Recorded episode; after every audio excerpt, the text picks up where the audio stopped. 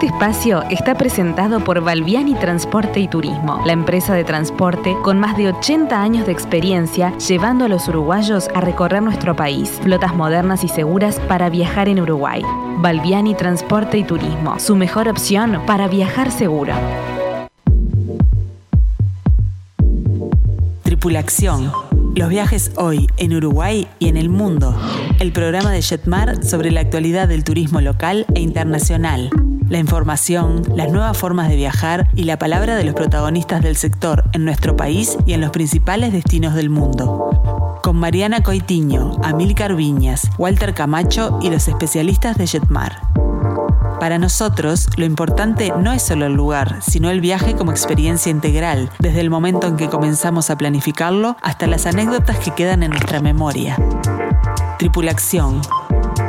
Los viajes hoy en Uruguay y en el mundo.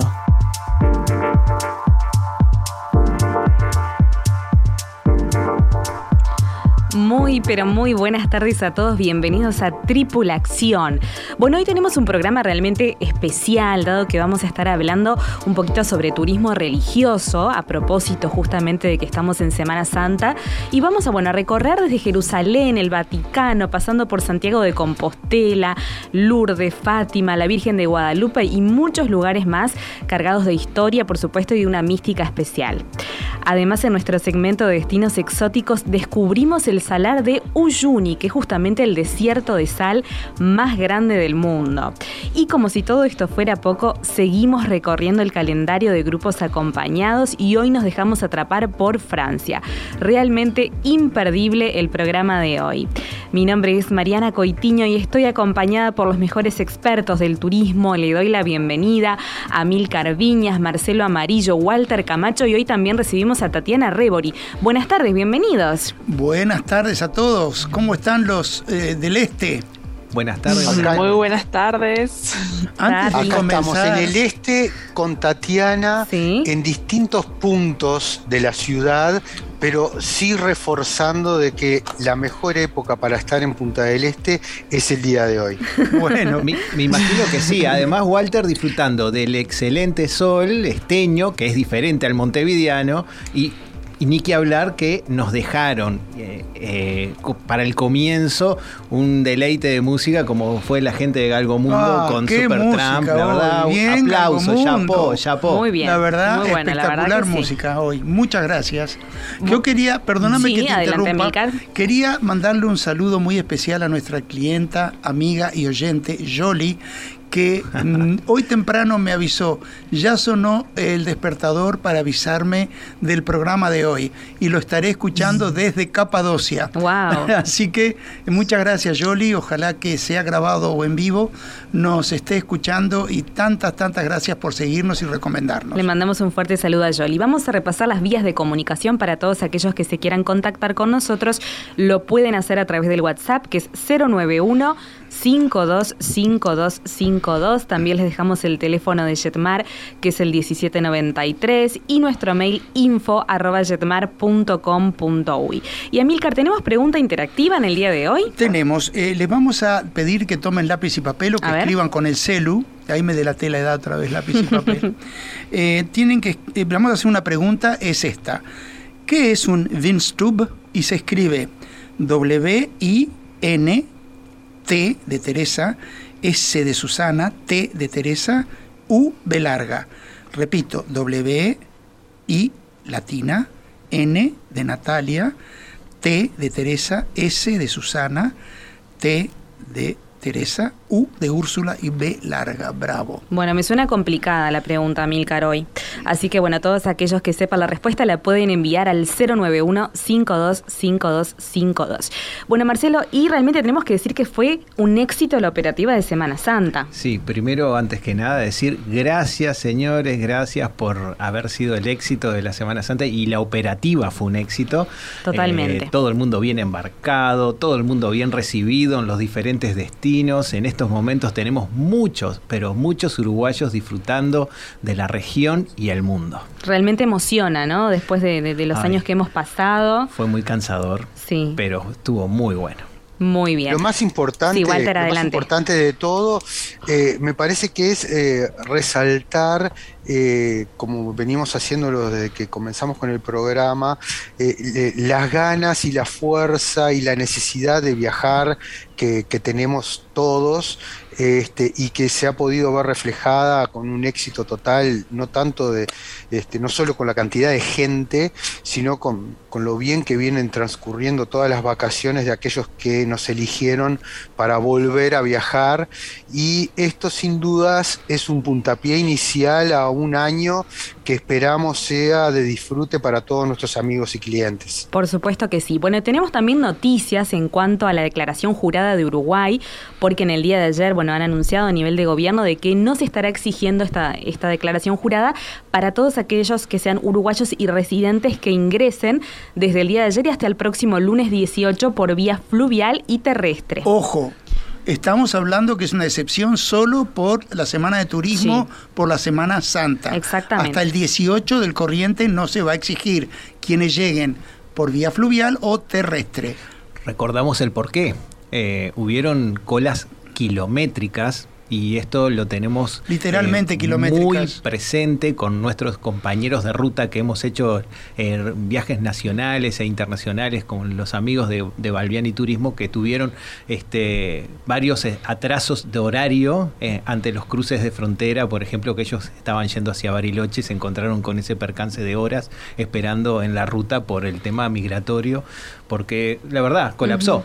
Colapsó porque fue mucha Sí, gente de golpe. Totalmente, largas colas, así que es una buena noticia. Y ahora sí, bueno, como ya lo anunciábamos, vamos a estar hablando sobre turismo religioso, pero ¿qué les parece si lo iniciamos de esta manera?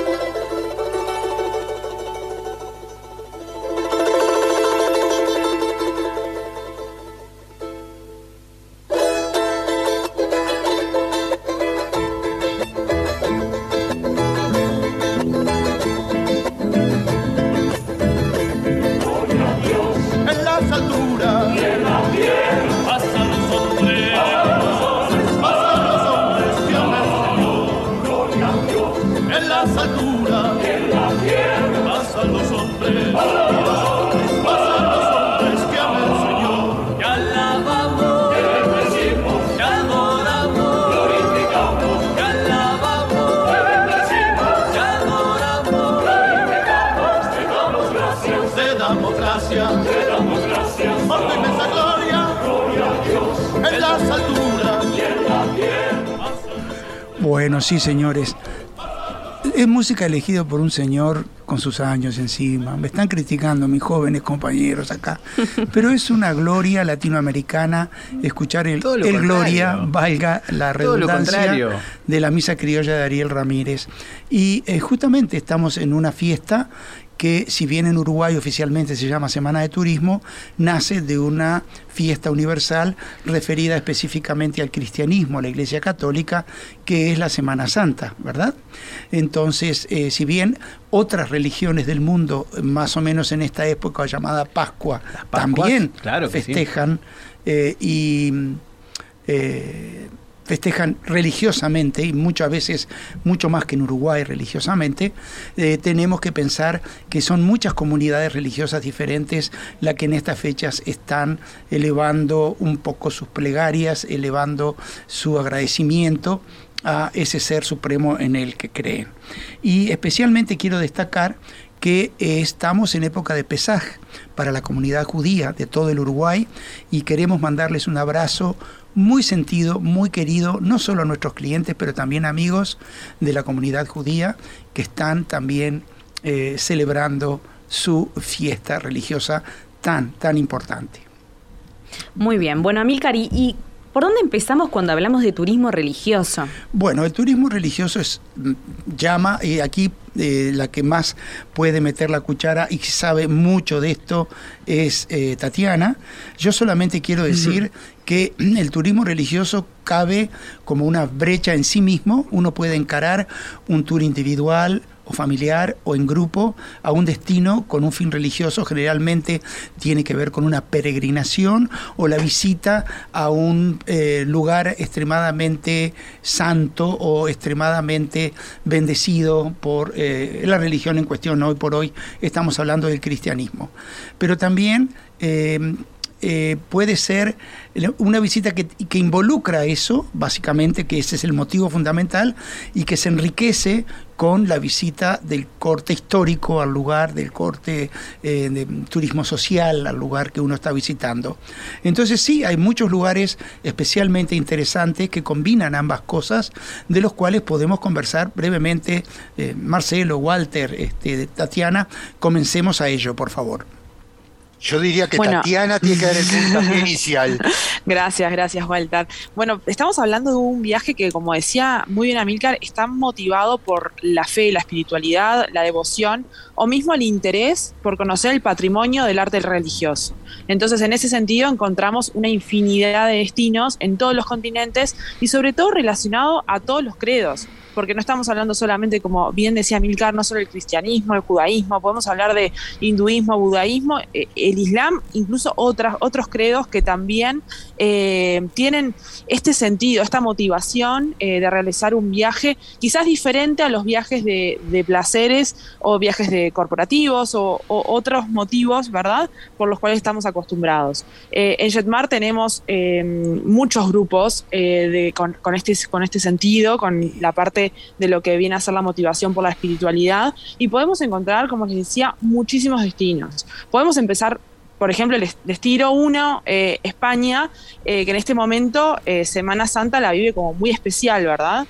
Quiero saber de Santiago de Compostela lo que debe ser, ¿no? Sevilla. Imagínense lo que es Santiago de Compostela en este momento. Sevilla. con sus grandes también Sevilla. Yo hay un lugar que quiero destacar de España, que quiero saber si ustedes están de acuerdo, que es, eh, eh, a mí la mezquita catedral de Córdoba realmente me hizo volar la cabeza, porque eh, estamos pensando en que es un, un, algo que empezó siendo una mezquita en el 780 y pico eh, luego de Cristo, llegó a ser la segunda eh, mezquita más grande luego de la Meca en ese momento. Y con el pasar de los años, tras la reconquista cristiana, se consagra en una catedral. Y hoy vemos como la mezcla de estilos eh, de lo que fue. No sé, ustedes, ¿quién la conoció? a Milcar seguramente. Sí, yo lo conozco bien y va más allá del momento de la creación de la mezquita, porque ya eh, los musulmanes toman para empezar a construirla más de mil columnas de monumentos eh, romanos previos a ellos, y cuando uno entra a esa mezquita y empieza a estudiar las columnas, son de distintos órdenes clásicos, pero son de templos romanos, ¿no? De templos y edificios públicos romanos. Sí, es un edificio particular, quizá quizá lo más atractivo que tiene Córdoba, entre algunas cosas, es su mezquita catedral, sin Tuve Una, una suerte, una bendición, este, hablando religiosamente, eh, de este año pasado, a fin de año pasado, de, estar nuevamente en la mezquita, que es como dice Tati, es increíble la carga que tiene espiritual. Y tuve la gran suerte de que como recién estaba abriéndose este, después de, todo el cimbronazo de estos últimos dos años, de poder sacarme entre todas las columnatas que, que, que menciona Milcar una foto de principio a fin sin gente. Cosa que nunca había podido hacer. recuerdo, recuerdo cuando la mandaste la foto que, que destacaste eso, que sí, que no había nadie. Está muy buena. Pero Claro, porque lo que, lo que dice Amilcar que, y, que mencionaba Tatiana también, es que como es eh, en muchos países y en muchos de los lugares que visitamos, es reiterativo el tema de el cúmulo de religiones en el mismo lugar que tiene esa carga espiritual especial, más allá de, de, la posición que uno adopta en la vida, cristiano, musulmán, hinduista, la carga espiritual la tiene y como encima de una eh, eh, cultura se va construyendo otra y es algo muy mágico siempre.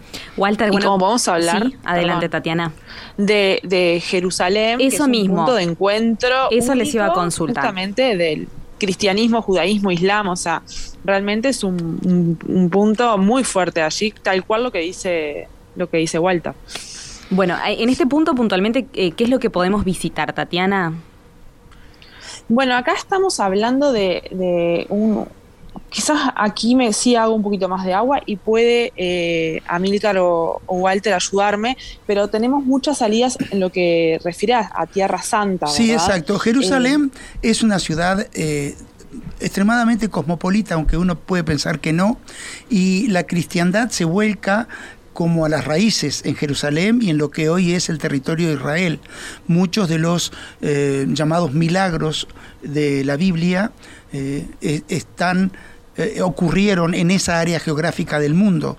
Hoy Jerusalén, eh, hoy Jordania también. En Jordania comienza el éxodo del pueblo cristiano eh, huyendo de... Termina, perdón, termina. vienen de Egipto huyendo y por lo que hoy es Jordania huyen hacia la tierra prometida. Entonces ahí hay santuarios pura y exclusivamente cristianos en tierra musulmana o en tierra judía. Eh, hay lugares donde se veneran eh, todos los santos y todas las fechas que tienen que ver con la historia del pueblo cristiano. Hasta el día de hoy eh, está el lugar de- donde se supone que consagraron a Jesús como el Dios futuro, el, el enviado de Dios, y está en territorio judío. Son lugares sagrados para la cristiandad que se visitan especialmente en estas fechas. Mi Y cuñado... volviendo a lo que a lo de la, la combinación de toda la parte espiritual de, de la humanidad, eh, también eh, por algo es uno de los problemas que tienen ellos geopolíticamente hablando. Este, también está el Domo de la Roca, que, que es donde para el Islam fue eh, donde ascendió a los cielos eh, Mahoma, por lo cual también genera un, epicentro espiritual de, las religiones más importantes del mundo. Lo que iba a decir es, eh, ya he comentado en alguna ocasión en el programa que nosotros tenemos en los Viñas familia en Sudáfrica y son cristianos y estaban armando para esta Semana Santa por la parroquia donde van a misa un viaje postergado por la pandemia dos años justamente en Semana Santa y a Tierra Santa en Israel toda gente sudafricana de, eh, de distintas razas, sean negros, sean africaners, sean de origen británico, estaban organizándose para hacer un viaje de peregrinación religiosa a Tierra Santa. ¿Qué quiero decir con esto? Que eh, es un momento en donde muchas veces la posibilidad económica permite a determinada eh, determinada gente de esta religión realizar eh, viajes emblemáticos de, de por vida, ¿no? Como para los musulmanes es por lo menos una vez en la vida ir a la Meca, ¿verdad? También. Claro. Este, hay otros lugares que nos gustaría destacar, porque en Semana Santa se visten especialmente con grandes cele- celebraciones. El núcleo principal de la Iglesia Católica, que es el Vaticano, la inmensa y maravillosa Basílica de San Pedro, este, Lourdes en Francia es eh, otro lugar donde emblema, hay operaciones de la Virgen. Tati Medjugorje, tiene- Medjugorje, tiene contá de un- Tati de Medjugorje.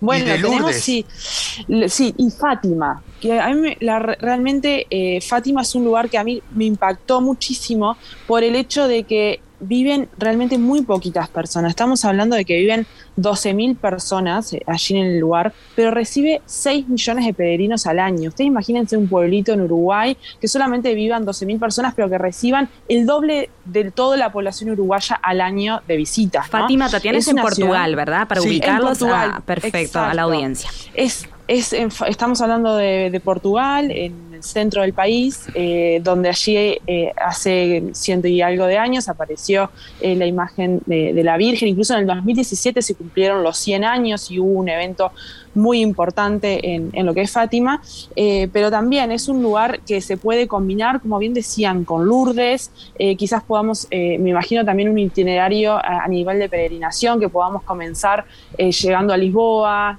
terrestre, que es una hora y media, a Fátima, y luego allí podemos seguir hacia lo que es atravesando España por Santiago Compostela, Lourdes, eh, terminar quizás en el Vaticano, como nos estaba invitando también a Milcar, eh, o bien eh, podemos visitar Medjugorje en Bosnia y Herzegovina, que también es un lugar que si bien no está declarado a nivel católico, ¿verdad? Como Oficial, eh, digamos. santuario eh, oficial, exacto, no me salía gracias. Eh, es muy visitado eh, y muy requerido por, por nuestros clientes. Y en el Camino de América, Santiago, Tati.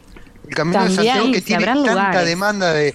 Ahí sí que hay gente de todas las edades, jóvenes, de gente que lo quiere hacer en bicicleta, caminando, que lo quiere. hacer, Este, y es eh, con el, el motivo o el fin de llegar a, a Santiago, este, ese, ese viaje espiritual este, que todo el mundo lo comenta cuando vuelve de por vida, ¿no? Contanos y algo de ahí. la Virgen de Guadalupe en México. Sí.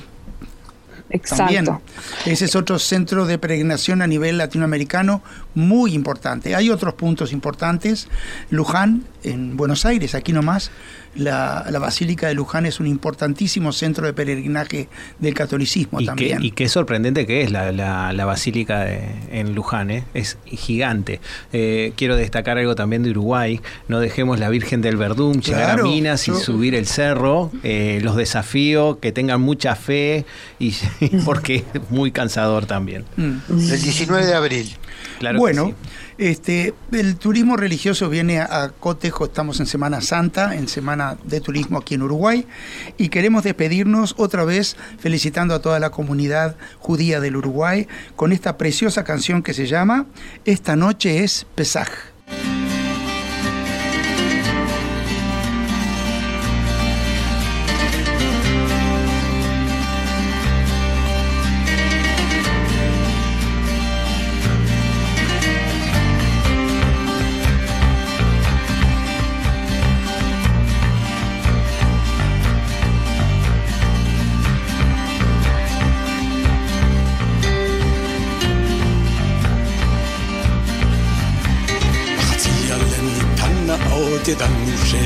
חצות, הגיע השעה לצאת, הגיע רגע האמת, מבט אחד אל המזוזה. Tripulación, el turismo desde la mirada de los especialistas.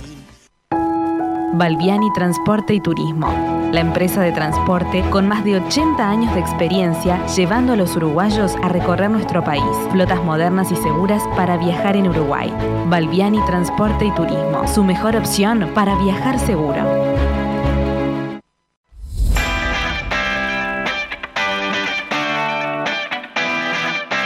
Tripulación, expertos en turismo local e internacional. Muy bien, continuamos con Tripulación y tenemos que saludar a Gustavo, a Sandra y a Laura, que todos ellos se comunican con nosotros a través del WhatsApp, que es el 091-525252. Amícar, está un poco complicada la pregunta. ¿Podemos dar alguna pista? Por supuesto que sí. Tiene que ver con una zona de Francia de la cual vamos a hablar hoy, que es la Alsacia. Muy bien, así que con eso ya este, es más que una ayuda. Vamos a recordarles también que estamos abiertos en los locales de Plaza Independencia, Montevideo Shopping, Tres Cruces, Nuevo Centro, Carrasco, Mercedes, Punta del Este y también Zona América. Y ahora sí damos paso a nuestro segmento de destinos exóticos de esta manera.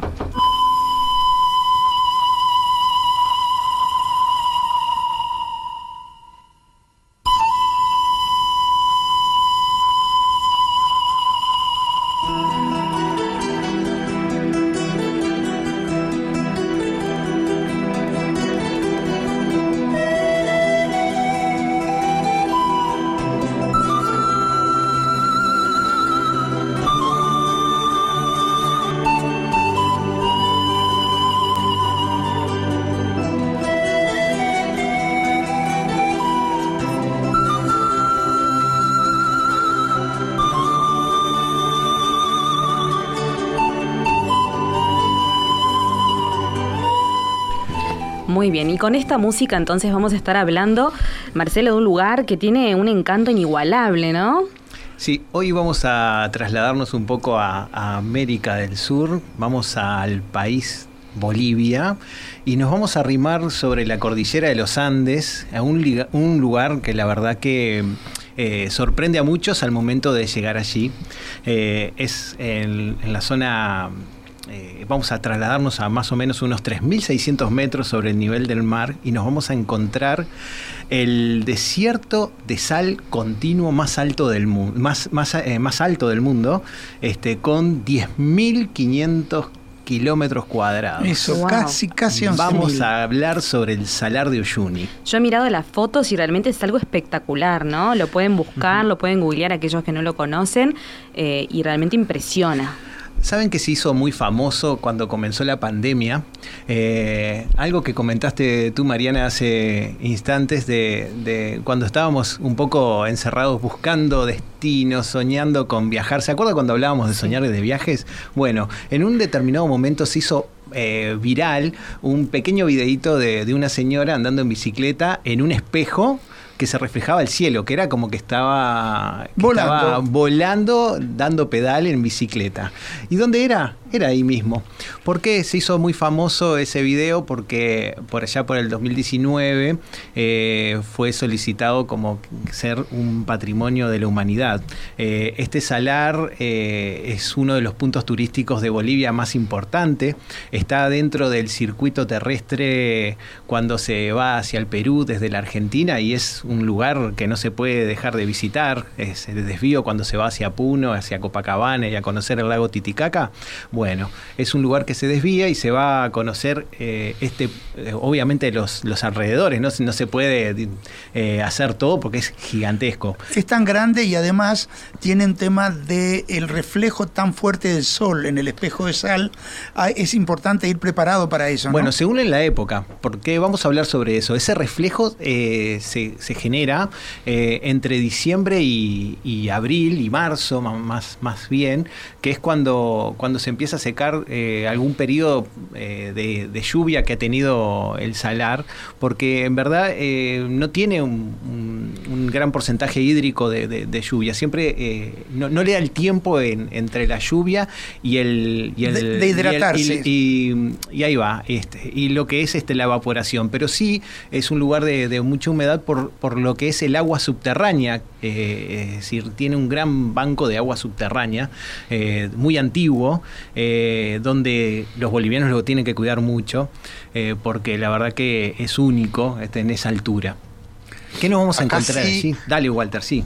Sí, que acá sí hay muchos amigos que han tenido problemas eh, de lo que comentábamos de lo que no nos pasa cuando vamos en el grupo acompañado con Amílcar a Colombia, pero acá sí nos puede suceder el tema del el mal de altura porque realmente está a 3.600 metros de altura, o sea que eh, eh, acá sí nos estamos manejando con un, una aclimatación diferente y, este, y eso también forma parte de la mística del viaje. Es un lugar donde uno se siente fotógrafo de National Geographic, porque cualquier foto que saque hacia cualquier lado después va a ser este, irreemplazable en, la retina de cuando volvemos a casa. Pero es un lugar increíble que nos queda relativamente cerca de casa, que muchas veces no valoramos este, lo que tenemos en Sudamérica y este es un lugar este, único en el mundo. Sí, eh, la, mm, la revista, la World Travel Awards, eh, la- lo, lo catalogó como uno de los mejores lugares de Sudamérica. Y hablando justo que, tú decís, Walter, de, de- los, de, las vistas y las fotos, eh, no solo vamos a imaginarnos que vamos a encontrar un, fondo blanco, que sí lo tenemos porque es un, lago gigantesco, ¿no? Pero sí, dadas las propiedades que, que hay allí, por ejemplo, hay el yacimiento de litio más importante que tiene Bolivia, que lo comparte con Chile y Argentina, está allí. Entonces nos vamos a encontrar con diferentes, por los, por los tipos de minerales, eh, algunas formaciones que en algunos lagos, cuando se seca el, salar y quedan algunos humedales así de, pequeños lagos, este, entre todo lo blanco aparecen algunas manchas o verdes o a veces coloridas de- de rojizos y naranjas por, por el litio, por el boro, no me acuerdo, y, y cuál otro mineral ahora no lo tengo eh, en la memoria, donde quedan unos paisajes increíbles, esas mezclas de colores. La fauna es muy pobre, obviamente, porque es un suelo eh, muy árido para la vida, pero hay flamencos, también se pueden avistar eh, flamencos y parece que uno en este lugar se sintiera absolutamente ínfimo, como un granito de mostaza, de tan inmenso que es el paisaje, ¿verdad? Entonces, si uno tiene Bolivia en la mira, pues súmenle este salar al paseo. Eh, la Paz es una ciudad muy hermosa para visitar. Eh, pero Bolivia siempre hay que tomarlo con pinzas con respecto al aclimatamiento de la altura, ¿verdad? Sabes que hacia el sur del lago, este, de- del desierto de sal, se encuentra el Parque Nacional de los Flamencos, porque allí en noviembre se, se juntan varias especies de flamenco para, para parearse. El flamenco austral este, es uno de ellos, y en noviembre se llena de estos animalitos. Qué contraste el este, rosa con el blanco, qué sí, belleza. y debe ser muy, muy, muy lindo, algo exótico y diferente, ¿no? Eh, ¿qué? Nadie, nadie preguntó, pero Bueno, ¿hay, hay- alojamientos? Hay Sí. alojamiento y aparte Alicia nos consulta si es un lugar muy costoso. Bueno, eh, es según cómo lo vayan a hacer. Eh, ¿Por qué? Porque si lo hacemos en forma individual y buscamos algún plan que lo- de pronto mezclemos eh, no solo disfrutar de, de- Ujú. de- sobre la cordillera, es decir, ir específicamente allí, creo que sería eh, perderse de, de- de otros destinos que de pronto tenemos De tan cercanos. dentro de Bolivia donde- solo, ¿no? Sí. donde Copacabana, sobre el lago Titicaca, digo, es decir, lo podemos a, a parear a diferentes paquetes que podemos eh, tener con, con lo que es Cusco, con lo que es Puno, y después llevarlo hacia La Paz y llevarlos hacia, hacia esa zona sur donde, donde se encuentra, sur, sur oeste, perdón. Es decir, que donde se encuentra- que se combine parte de Perú con parte de Bolivia y que este destino está al alcance Sí. rutero de sea un pasajero individual o eh, un grupo de personas que organizasen un viaje de esta naturaleza. Les cuento que también hay, sí, claro que sí, y también se puede hacer de forma terrestre, que alguna vez alguno, algunas empresas se han aventurado, en algunos ruteros de or- dorados se han hecho, entrando por el norte argentino, por la Quiaca, y se han encontrado con, con hacer el, el- el ascenso a, a La Paz y luego desviarse nuevamente hacia, hacia lo que es el lago de, El salar. a- al salar de, de Uyuni. Uyuni. Eh, También hay que tener en cuenta algo, Marcelo, Diga. y es que uno puede visitar muchos destinos en el mundo este, por su cuenta, en, solitario, en pareja, en familia, pero lo que no hay que perder la perspectiva que en, en determinados puntos del planeta, y este es uno de ellos, la importancia que adquiere el tener un guía que nos vaya documentando y explicando cada uno de los puntos por los cuales estamos transitando es fundamental. Este, y aparte con el alma y, y con el cariño que los guías locales tanto si siguieran hacia Copacabana o hacia eh, zonas eh, más de Perú, este, con el cariño y con la historia que nos transmiten, eh, es algo que hay que tenerlo en cuenta. Uno puede ir por su cuenta, pero tiene que tratar de hacer los paseos y todo con gente local. Y aparte, no vamos a asustar a la gente, Walter, pero sí lo tienen que hacer. eh, lo, lo estábamos charlando justamente en el, en el corte, Walter. No es un lugar Este, para ir ah, solo, no, es muy se- recomendable. no se recomienda porque la cantidad de minerales que se encuentran en esa parte de la cordillera eh, hace que las brújulas pierdan el sentido y podemos estar eh, Nos dando podemos perder, vueltas. nos podemos perder, refle- gráficamente. son simplemente buscando el sol de alguna manera y podemos encontrarnos con, con- con alguna, alguna pérdida de algún de, de los caminos que no se encuent- no hay marcas, ¿no? Este, hablando de, de- de eso también eh, eh, vamos a hablar algún, en algún futuro programa sobre el desierto de Atacama y les vamos a contar algunas experiencias sobre, sobre Buena las idea. pérdidas y los oasis. Eso lo Buena vamos a dejar para algún, para alguna, para alguna este, algún programa diferente. A mí me, me quedó del bloque anterior, ahora volviendo al tema eh, con la sal, el tema de los menús de Pascuas. Entonces creo que también tendremos que hacer un programa gastronómico. es verdad, lo sobre- debemos. Ahí está. Sobre eh, los menús eh, tradicionales en las fiestas este, religiosas. Claro que sí. ¿Sabés que podríamos estar comiendo un huevo de Pascua en algunos de los hoteles de sal? Es decir, que son construidos con sal. Qué increíble. Ahí a orillas de, de todo este Salar. gran salar. Eh, lo que no se conoce mucho, pero sí se hacen algunos, este, algunas travesías en algunos de los de los islotes que, que quedan medio en el medio de, de este gran salar, eh, algo muy muy pintorescos que son unos cactus que tienen una altura más o menos de 10 metros. Son gigantes.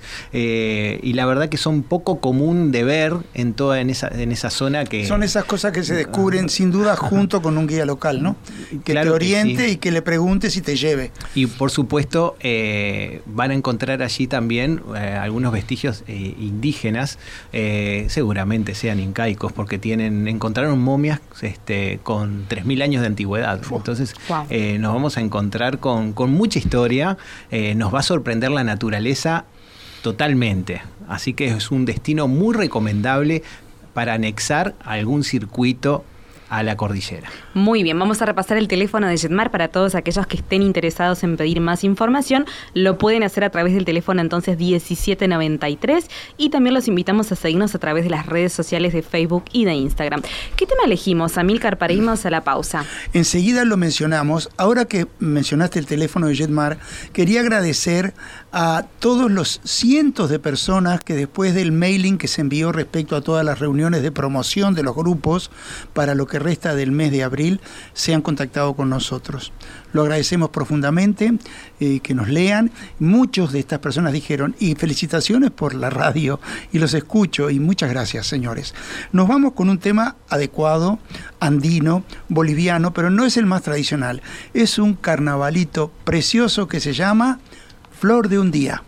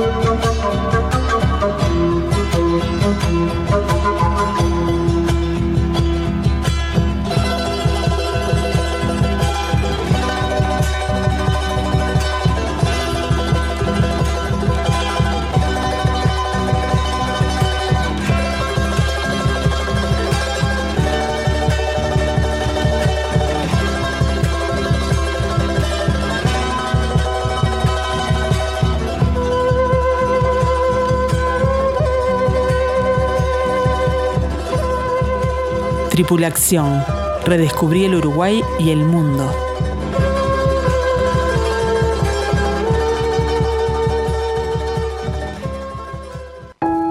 Balbiani Transporte y Turismo, la empresa de transporte con más de 80 años de experiencia llevando a los uruguayos a recorrer nuestro país. Flotas modernas y seguras para viajar en Uruguay. Balbiani Transporte y Turismo, su mejor opción para viajar seguro.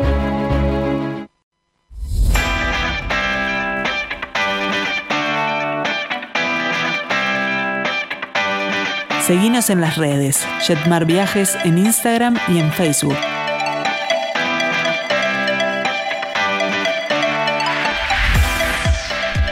Muy bien, continuamos con Tripula Acción y tenemos que enviar saludos a Santiago, a Paula y a Maximiliano, que Marcelo nos, nos habla sobre el Padre Pío, que no mencionamos nada en el bloque 1. Sí, sabés que nos quedó ahí, eh, tanto en Italia, para ir a Sí. San Gemignano, esa gran peregrinación que hacen también este, muchos fieles, y en Uruguay, que van hasta la estancia La Aurora. Hay Sí, 100 claro, saltos lo que van a conocer cerca. el Padre Pío, claro que sí. Muy bien, Amílcar, vamos a revelar la respuesta. No ¿Cómo hubo no? aciertos, muchos errores. Bueno, voy a tener que. lamen- Me pido disculpas porque no es mi intención complicarle la vida a nadie. Sobre todo que siempre mi primo Google ayuda muchísimo en estos casos. Eh, en Windstuf es una especie de taberna típica Sí. de la Alsacia, pero está en alemán el nombre porque de eso se trata. Ahora vamos a conversar un poquitito sobre la Alsacia, sobre estas tabernas, sobre muchas cosas maravillosas que vamos a ver y vivir en un grupo confirmado que tenemos saliendo el 19 de junio para el este de Francia.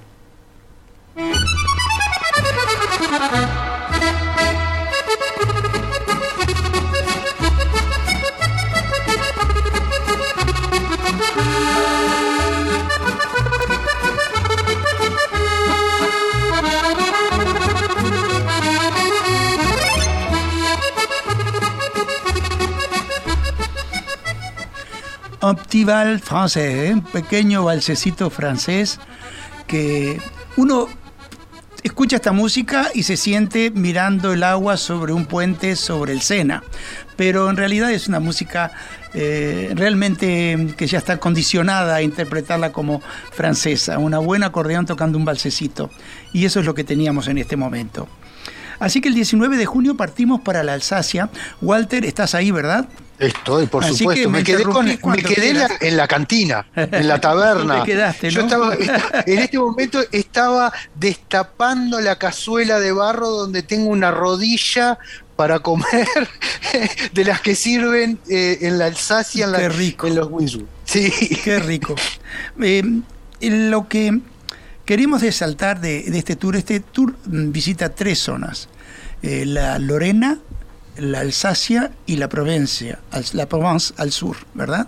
Pero hoy queremos hablar un poquito de la Alsacia nomás, porque el, tiempo es tirano, el tour está confirmado, estamos muy felices por eso, y eh, hay lugar para anotarse. De hecho, les comento eh, lo que quizá habría que decir al final, después lo repetimos. El próximo 26 de abril, a las 17.30, eh, tenemos una reunión informativa sobre este tour y todos están bienvenidos a anotarse. Si quieren hacerlo, pueden escribir al WhatsApp del programa o pueden comunicarse con Jetmar para eh, anotarse, porque hay que anotarse previamente y les damos los datos del lugar. Me quedé con la duda, ¿con qué Walter vas a acompañar esa pierna? ¿Con qué bebida? La rodilla con vino caliente. Y sí, En esa bueno, zona. no en la época que vamos, que vamos en la mejor época, no. en el comienzo del verano, es una época ideal para Me imagino más a Milcar ¿no? con, una, con una cerveza. No te vayas a creer, si es una cena, una copita de vino no viene mal.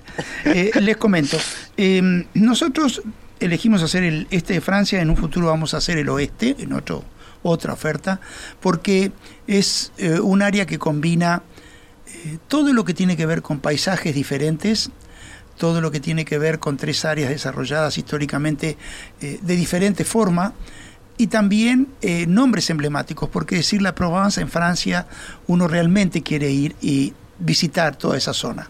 El hincapié que hacemos específicamente también en la Alsacia es en los pueblos. Si bien nosotros vamos a visitar las dos localidades más emblemáticas, que son Estrasburgo, que es una ciudad importante, bellísima, y vamos a estar más tiempo en eh, la mm, ciudad de Colmar, que es más pequeña. Si la googlean, van a ver que dicen el pueblo de la Navidad. Hemos hablado, sí, de hemos hablado de Colmar, es verdad. Nosotros vamos a visitar cuatro pueblos más chiquitos, esos días que vamos a estar entre Estrasburgo y Colmar. Vamos a visitar un castillo impresionante. Miren que toda esta información detallada simplemente la solicita, nosotros les mandamos el itinerario ilustrado por WhatsApp o por, i- o por un mail para que lo puedan leer y disfrutar. Y eh, siendo la Alsacia uno de los lugares con mayor concentración de castillos históricos de Europa. Tiene muchos. Wow. Nosotros elegimos uno especialmente bonito, con que aparte queremos visitarlo al atardecer, porque tratamos en Chetmar siempre de, de llevarlos a los lugares en los momentos más agradables y el paisaje de todo el, campo circundante, la cantidad de viñedos que hay en toda esta zona, eh, desde el alto del, del castillo, va, va, a valer la pena estar ahí casi, casi a la puesta del sol. ¿no? Entonces, hablé del vino, es importante, nosotros eh, al principio de, de este tour, no en la Alsacia, vamos a hacer una cata en uno de, las, de los pueblos más tradicionales de la producción de champagne francés. Eh, y estando en, en, en, en Reims, perdón, en Colmar, disculpen, estando en Colmar vamos a navegar. Eh, Colmar es una ciudad que tiene canales. La Venecia, la, Vene- la pequeña Venecia, como le dicen los franceses. Sí. Eh, hay muchas ciudades que se, se, a- se- se escudan, se apoyan en Venecia para eh, recordarnos que tienen canales. Colmar es literalmente una postal porque eh, no hay eh, posibilidad de errarle a cualquier foto que uno saque. Es una ciudad extremadamente cuidada. Y hay algo importante que destacar, eh, partiendo del nombre de estas tabernas que mencionamos, que la frontera que existe entre Francia y Alemania en esta zona de Europa, es una frontera política y heredada Se de pierde totalmente. muchos eh, de muchos este cómo es que se dice sucesos históricos como cuando hablamos hace meses de la frontera entre España y Portugal que es una cuerda ficta que se ha movido con la historia para un lado y para otro. Aquí y perfecto lo que dijo Walter se pierde totalmente. Hay mm, dialectos que son prácticamente el alemán que se hablan en Francia y muchísimos eh, vocablos franceses en el alemán que se habla del otro lado de ese cordal eh, ficto, ¿verdad? Entonces es una zona francesa con muchísimo encanto eh, sajón también y nos va a llevar hacia el sur cuando lleguemos a mm, el área de la Provenza, donde también haremos base para recorrer en distintas excursiones unos pueblitos entrañables junto con eh, las ciudades más emblemáticas del área, ¿verdad? Es un tour muy original. eh, nuestro operador nos ha conseguido un estupendo guía correo que nos va a acompañar también, que ya conocemos muy bien. Y los invitamos, como les dije, a que eh, vengan a descubrir junto con nosotros la Alsacia, Lorena primero y luego la Provence. Como no me dejaste hablar de comidas, eh, voy a dar algunos Estoy detalles eh, diferentes y cómicos de, de la zona que van a visitar con Amilcar, que solo con Amilcar la van a poder descubrir. Por ejemplo, en Colmar es el lugar donde eh, es el pueblo original de La Bella y la Bestia. Entonces en la, en la sí, película de la última película tiene muchas tomas de la ciudad. También tiene otra particularidad, es eh, la ciudad donde nació Bartoldi, el escultor que hizo la Estatua de la Libertad. Este, que está en Nueva York, este, con lo cual eh, el pueblo tomó mucho lustre en su momento este, debido a eso. Y cuando estemos este, caminando por los campos de la banda, eh, no olviden de mirar una película que se llama Nariz, que es un documental sobre toda esta zona de Francia donde salen los mejores perfumes que disfrutamos después en todos los free shop. Walter, puntualmente, ya que hablamos de Francia, no puntualmente del tour, eh, pero tiene que ver también con, con el turismo religioso, que lo hablamos en el primer bloque, no mencionamos a Notre Dame, ¿no? Que es justamente Amilcar Bueno, se va a abrir emblema. al público nuevamente. Hay Y noticias. es el- la primera etapa para una rehabilitación humana de un edificio que ha sufrido tanto. Personalmente he visto las fotos Sí. y todos los proyectos que salen por internet de lo que va a ser y yo amo ese tipo de reformas donde se toma lo mejor de lo que queda de lo antiguo y se transforma en una joya maravillosa, futurista, con respeto a lo que fue. Por supuesto. Eso para mí es una belleza incalculable dentro de lo que es la evolución de las cosas. La fecha mundo, ¿no? de, de justamente de la apertura eh, se vuelve a permitir eh, en realidad el acceso a la, a la plaza de la catedral, Sí, a la no a la catedral, eh, y sería el 31 de mayo, este, y esto por supuesto este, da pie a las reformas que, que, bueno, próximamente, eh, hace, hace dos años Para ya. quienes ¿no? vayan a Francia, a París en esas Sí. fechas y se acerquen por primera vez a la fachada de Notre Dame después de tanto, tanto tiempo, Sí. eh, recuerden que toda esa plaza era mm, un pueblo medieval, estaba lleno de casas medievales que fueron eh, totalmente eh, arrasadas Sí, claro. para abrir esa explanada, para que se pudiera ver la catedral en perspectiva, porque las casas llegaban hasta metros de la entrada de la catedral. Muy bien.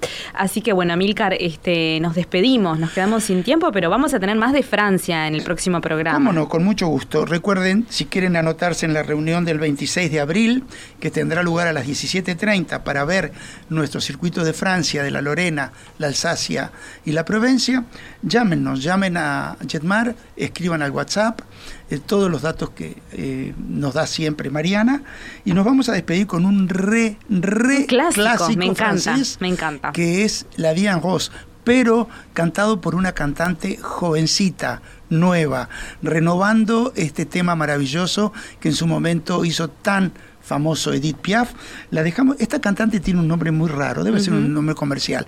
Se llama Zaz. Z-A-S. Zaz. Y nos despedimos. Viva la radio con La Viagos. Hasta la próxima. Chau, chau. Hasta el miércoles.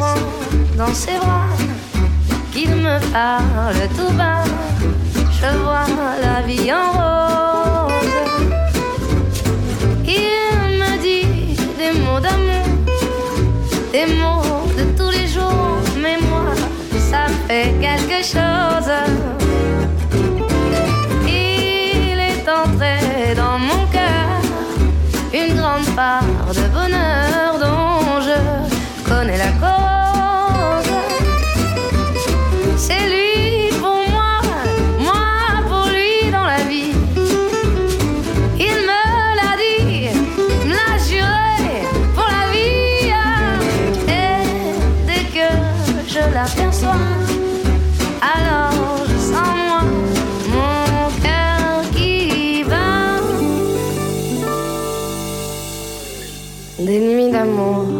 finir.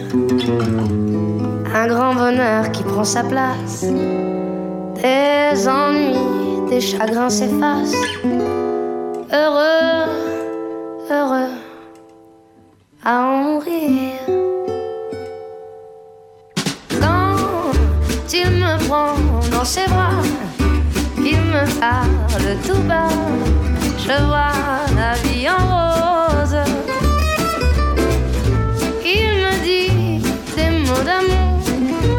Des mots de tous les jours, et ça me fait quelque chose.